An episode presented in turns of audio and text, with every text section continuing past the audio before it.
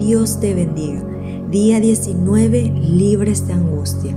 Jueces 2.15. Cada vez que los israelitas salían a la batalla, el Señor peleaba en contra de ellos e hizo que sus enemigos los derrotaran, tal como Él les había advertido. Y el pueblo estaba muy angustiado. Cuando hacemos acuerdos con dioses falsos y desplazamos al Dios verdadero de nuestras vidas, solo se puede esperar desolación, derrota y angustia. Dios es un Dios celoso, nos anhela y espera que le seamos fieles.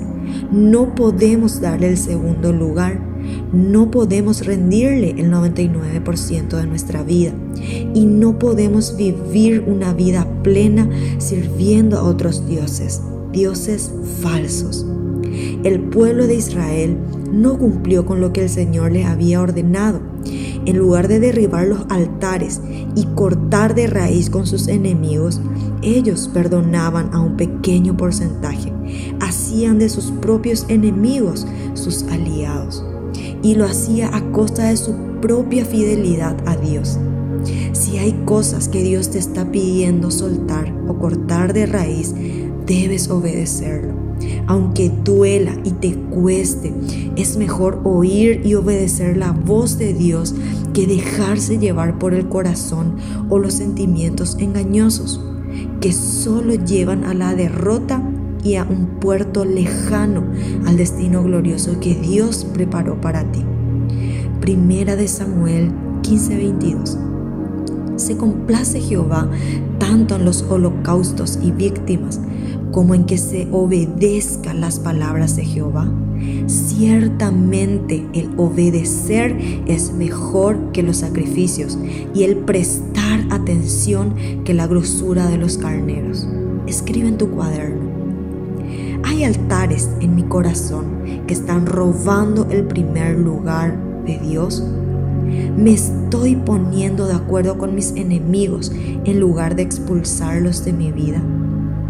Haremos una lista de estos enemigos que quieren infiltrarse en tu vida y te posiciona vulnerablemente como víctima.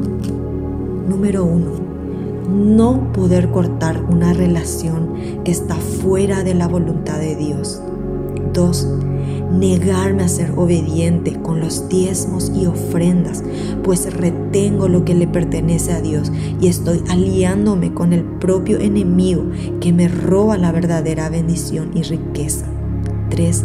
Me autocompadezco y me posiciono en un lugar de víctima o derrota, siendo que Dios me llamó, me escogió y me preparó para brillar y vivir en plenitud, recibiendo todos los días el valor que Él mismo me da.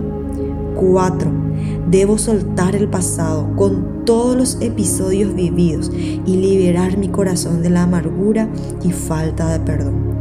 La lista puede seguir, pero es crucial determinar en mi corazón, cortar cualquier acuerdo con el enemigo y trasladar toda mi vida a la libertad gloriosa que Dios ofrece.